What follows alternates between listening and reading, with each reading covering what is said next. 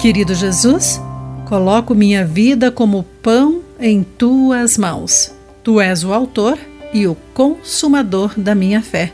Olá, querido amigo do Pão Diário, bem-vindo à nossa mensagem do dia. Hoje vou ler o texto de Glenn Peckin com o título Pão Abençoado. Quando nossa filha se tornou adolescente, minha esposa e eu lhe demos um diário que escrevíamos desde o seu nascimento. Nele registramos seus gostos, desgostos, peculiaridades e momentos únicos. Em algum momento, os registros se tornaram mais parecidos com cartas descrevendo como a víamos e a atuação de Deus na vida dela. Quando a apresenteamos em seu 13º aniversário, ela ficou hipnotizada, pois tinha recebido algo para conhecer uma parte crucial sobre as origens de sua identidade.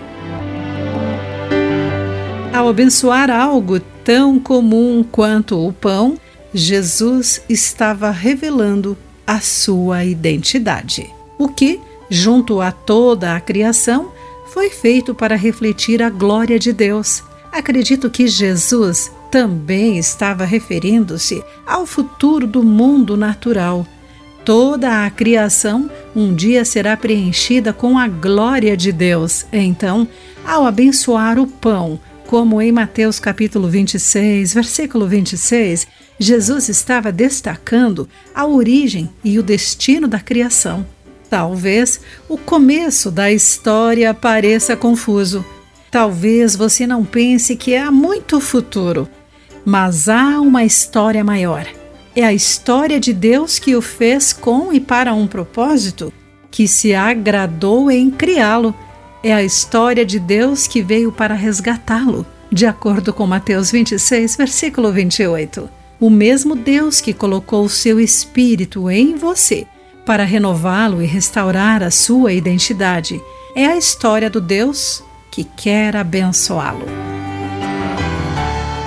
Querido amigo, ver a história da sua verdadeira origem sendo criada com um propósito e para um propósito transforma a sua maneira de se ver? Pense sobre isso. Aqui foi Clarice Fogaça com a mensagem do dia.